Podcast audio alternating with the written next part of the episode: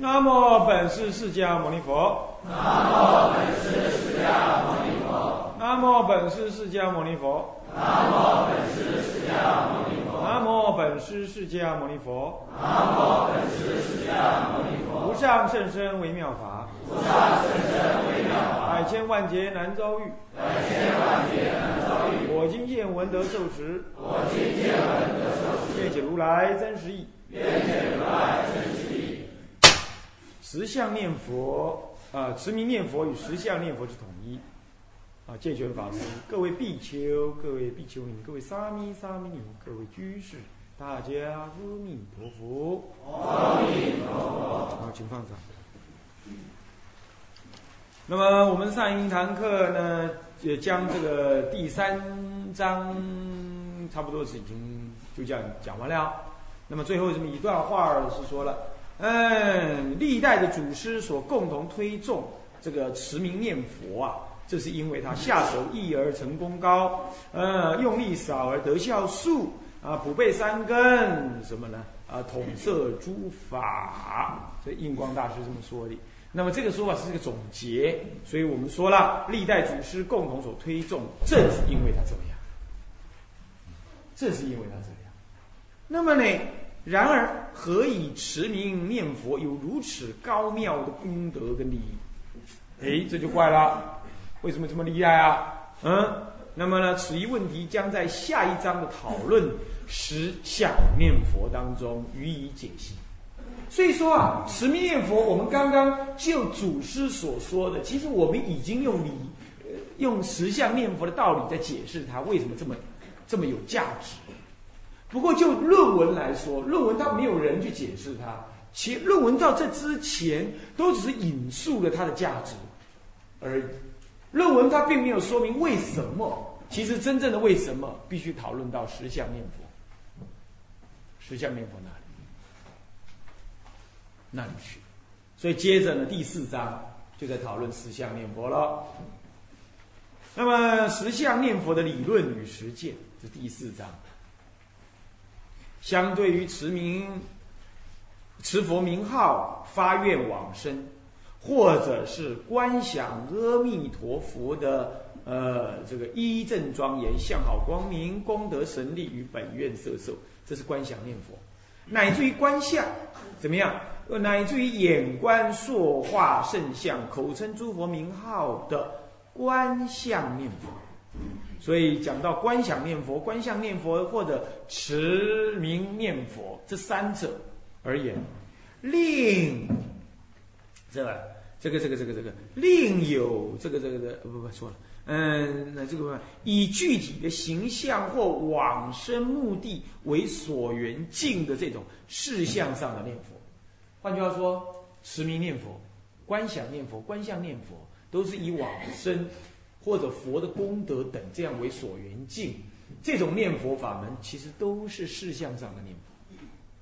相对于这前三者的事相念佛，有一个第四者的更真实，呃，另外不一样的念佛法，那就是以理体为所缘境，以能念心所念佛为所缘境，这叫理体上的念佛，也就是实相念佛。所以说，另有一类的念佛，乃是以抽象的。诸法实相或中道离体等义理为所缘境的理相上生念佛，这不是事相上，观察一个道理，体会一个感觉，体会一种道理的理理相上生念佛。那么本章所欲讨论的实相念佛，即是以注意看，即是以天台诸法实相之理观。为所缘境，天台认为诸法皆是一实相，皆是一实相，那就是什么？三地圆融之相，一切法皆三地圆融，三地圆融即是实相之理之相，三地缘，啊，那么这是诸法实相，那么为之理观，为所缘的境。这样子的理相念佛行，这就是实相念佛。不过当然呢，华严中可能华严中也会有华严中的理理实相念佛。那么呢，你比如唯识中也应该有他的实相念佛，他们所缘的理不太一样，修观的方式不太一样，它就是一种修念佛，它就是一种理观，以念佛来修他的理观，可以这么讲。啊，这是其实在前面也引到了，对不对？大佑大师有提到啊，提到说，呃，这个能念的佛，能念的是空。啊，能念所念皆是空，那么呢，感应道交，那么呢不可思议，这是假。那么两边不得，这是中中道不存，对不对？其实这就是一种理观。这大佑大师不前面就讲到了，有那段引文是吧？你们再看一下啊，其实也有讲到。不过这里特别要提十相念佛，啊，那么知就。知礼大师啊，在《观经术妙中抄》这部经、这部抄啊，或这个术、这部术或者抄啊，是天台研究念佛法门最重要的根本经典，根本的术跟抄。术是智者大师所造的术，抄是北宋这个四明尊者知礼大师，他在四明山下。就现在的关中别院那一带，啊，那山的山，关中别院应该是算是可以勉强说是在四明山的山下，啊，这样讲啊。那么呢，当时的关中别院其实是当时的关中寺的一个别院而已。真正关中寺的范围很大，在整占整个四明山很大的一个范围，啊，那个算是天台山之外近代以来弘扬天台中的重镇。明清末明初以来，弘扬天台宗的重镇，哦，在那里，啊，不在天台山，我不在天台山，所以现在要想办法，天台山要多多恢复啊。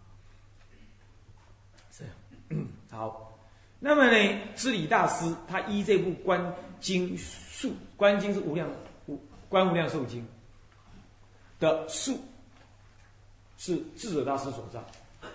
那么呢，智明尊者依这个数，在做抄，在解释这个数，名字为抄，叫做观妙中抄，妙，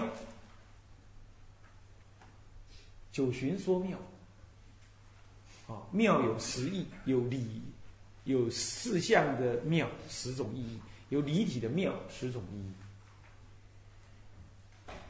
义，一一个光一妙字。涵盖了佛法的究竟义。那么现在以这个佛法的究竟义为宗所做的抄，就叫妙中抄。这样懂了吗？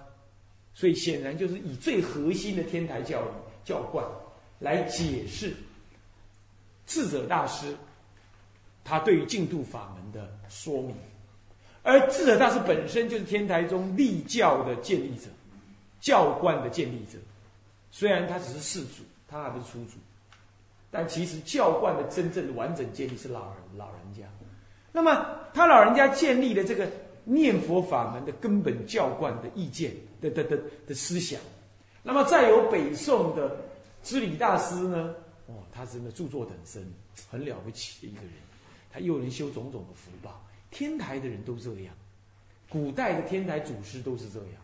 渡人很多，修福很多，建庙很能很能建庙，然后最后呢也能讲经说法又修行，他全面性，全面性很少很少开宗的祖师能这样。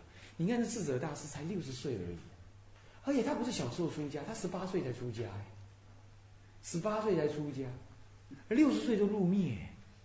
你看真正他这用多少时间？你看那个整个那个。那个那个浙江天台县那里啊，那那当时的放生石几百个放生石，通通被他渡成，啊不，本本来都是养鱼的鱼温，通通被他渡成了放生石。他连这个，他能教人家放生，他都亲自下去教，你知道吗？他连这种事情他都亲自下去做。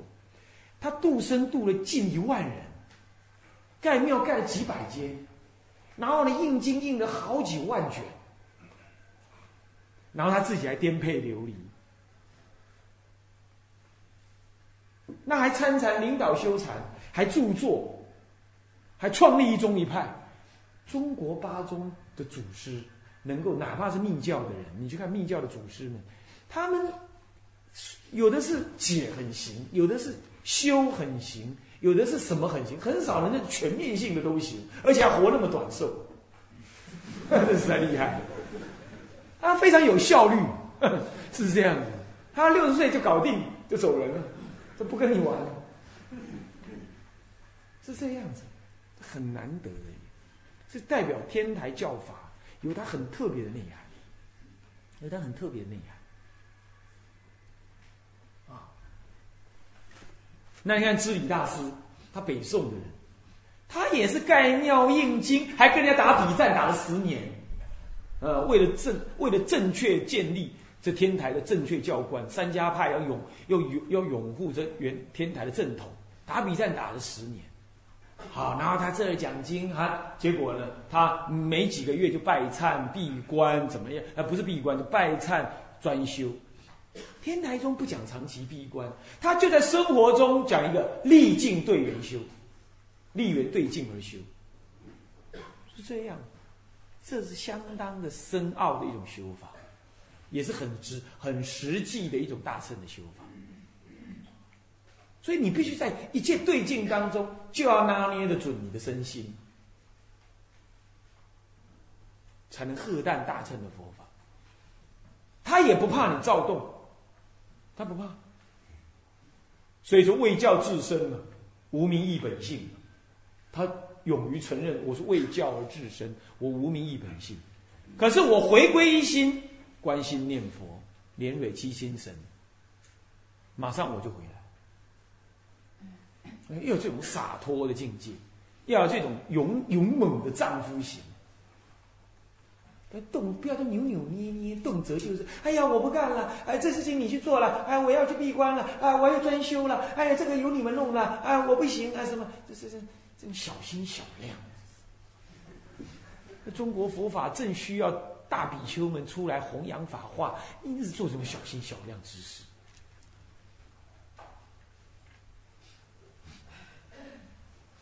啊，昨天有天台山的比丘来，他跟我说啊，跟戒权法师在场，他说，他说，哼，我要好好的把这个天台山的某个地方好好把它建设起来，哪怕我下地狱，我也把它建起来。我说是有种，就是要这样，就是要这样。当然了，你说你要下地狱，其实你不会，你好好的真心用心为教为法，米沙米慈，啊。要有这种丈夫心。那你说，那可是我道业还不成呢？那你就好好听净土法门嘛，你好好念佛呗，是不是这样子啊？啊，那该你做事，你就要做事，懂不懂啊？发起道心来啊，发上上心，你就能得上上果啊。嗯，所以这妙中超建立天台十相念佛行呢，略作一番的那个叙述。我们就依着妙中超，这是叙述。啊，这是两位先后两位大师，啊，天台的大师、创宗的大师以及中心的大师，来为我们解释什么是十相念佛。这你就可以安心了吧？啊，这人师之语不可信，这大德之语，那那那你就可以信啊。那么下面就进入一啊十相念佛行的建立是怎么建立的呢？天台以众生借耳一念理具事照法界三千性相皆三谛圆融为其最圆顿的关门，依此关门了知一切境界皆是众生本具性德所现，一切的境界哦都是你一切众生本具的性德所现。天台四明知理尊者于观无量寿经述妙中超中对此即有所阐释。这里头我开始我就不引偶主，偶义大师前面我都引偶义大师。好，在持名念佛这部分我都引偶义大师，之后我几乎就不引偶义大师。为什么？因为术业有专攻，修道有先后。偶义大师是他的特长，他的学问的特长是在这个持名念佛的认知跟提思上面。我个人觉得是真的是独到，很有独到见解。可是要论到实相念佛，这是相当深奥而根本的天台教理，那就得要以天台更早的祖师的言论，那更有说服力。诸位这样了解意思了没有？了解了吗？所以呢，我们继承祖师，祖师千百位，好几百、好几千位，我们要知道各个祖师的专长是什么。那么我们要就适当的地方学习最尖端、最权威的教法，这我们才能够走行之于久远。诸位这样了解吗？那么实相念佛非同小可，它是一切念佛法门的最根源。也是净土法门能够衔接大乘根本的实相救急圆顿法门的什么主要的核心思想所在。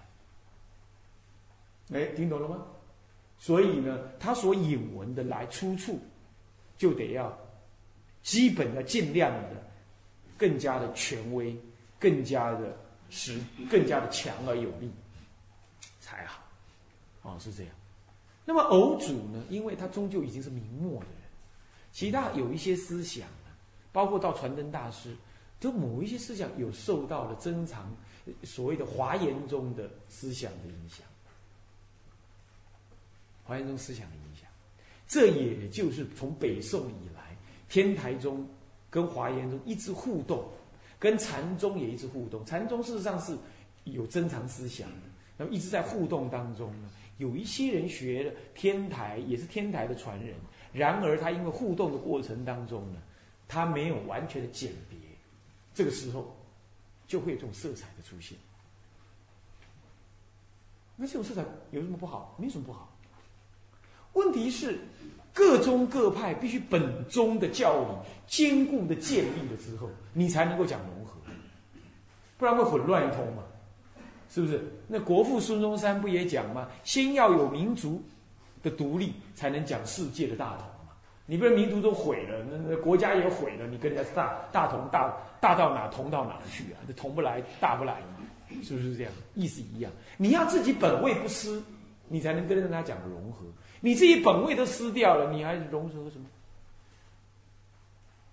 所以呢，虚。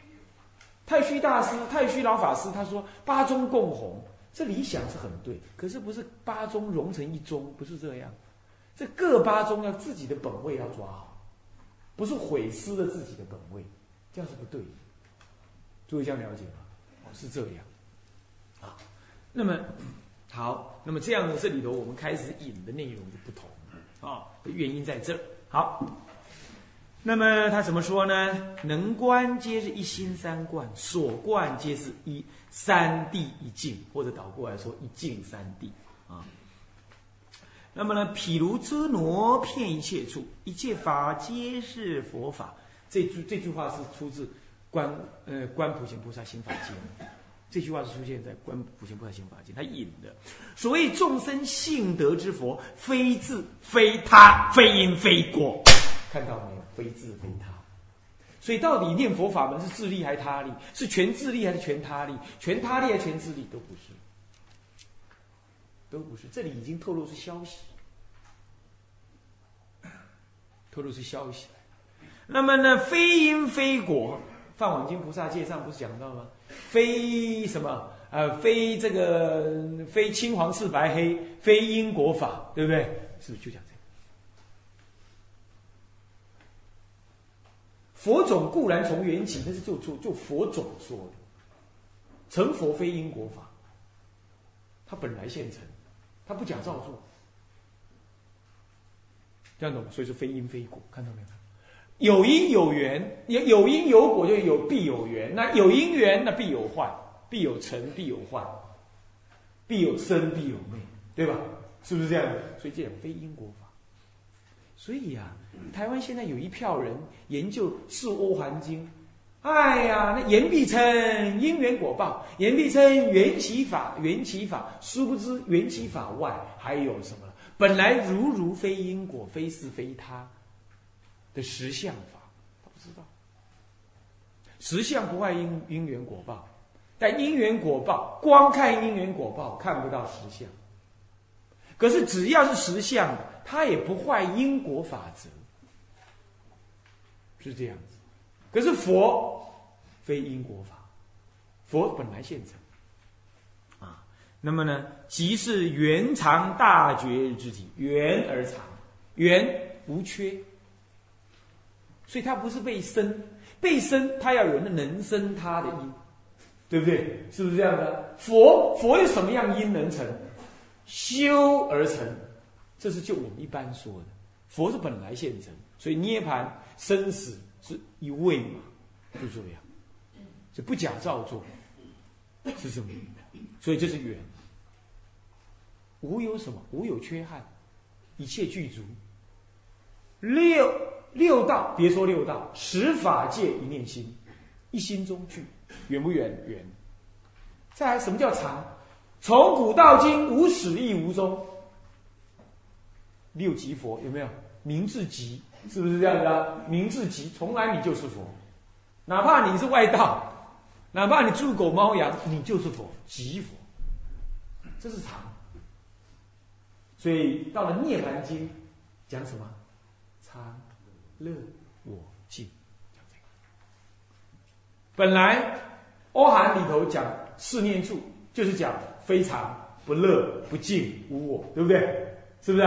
观身不净，观心无常，观法无我，是不是这样子啊？啊，观身是苦，是不是这样子啊？就是是这四念处，四念处恰恰好跟常乐我净是对立的。你看看佛初转法轮跟你讲苦不净无我无常，到了佛要入灭的时候才和盘托出。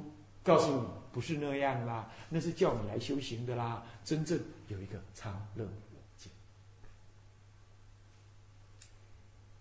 这样懂了吗？这种观念，但这种观念你要了解，这个并不是说有一个本体叫本初佛，不是这个意思，不是这个意思，是指的那是非思非意非因缘来成立的。一种状态，这种状态呢，不是一个存在的你观念中有的一种东西。你观念只要有的东西，通通是缘起法，包括你的概念也是缘起。我今天讲话你听了，听懂了，成为你的思想，成为你的对佛法的认知，这是概念，这是由我来缘起的，对吧？我讲经你听嘛，这是被缘起被触发的。可是。佛的万德庄严，佛的觉悟的本质，不需要谁给你，本来就在那。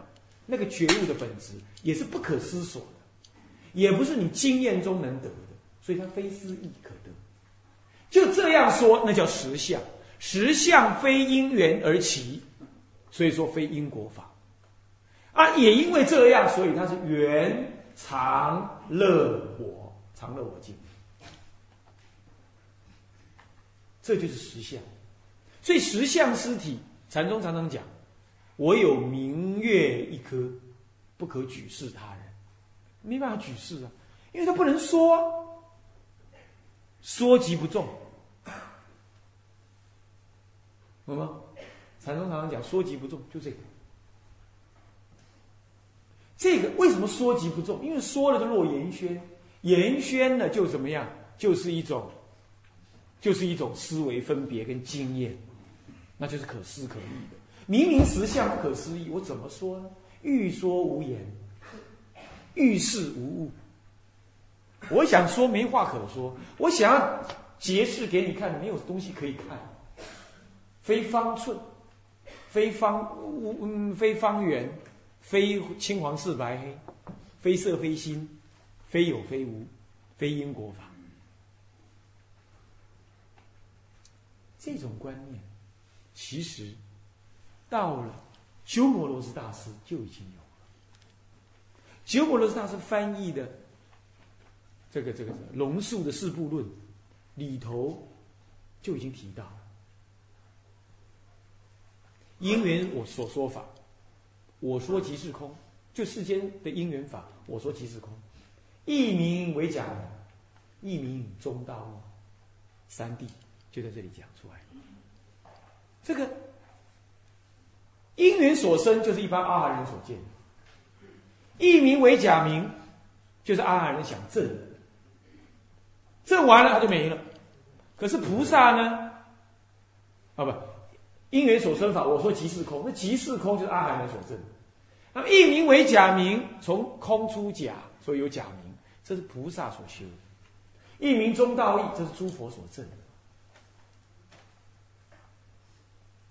四句偈就已经含摄了三乘佛法，含摄了三乘佛法。鸠摩罗什大师已经引入了，在般若当中已经引入了这个观念。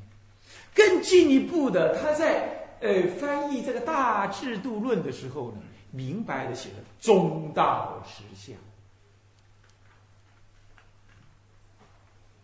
一般人说，天台在解释这个。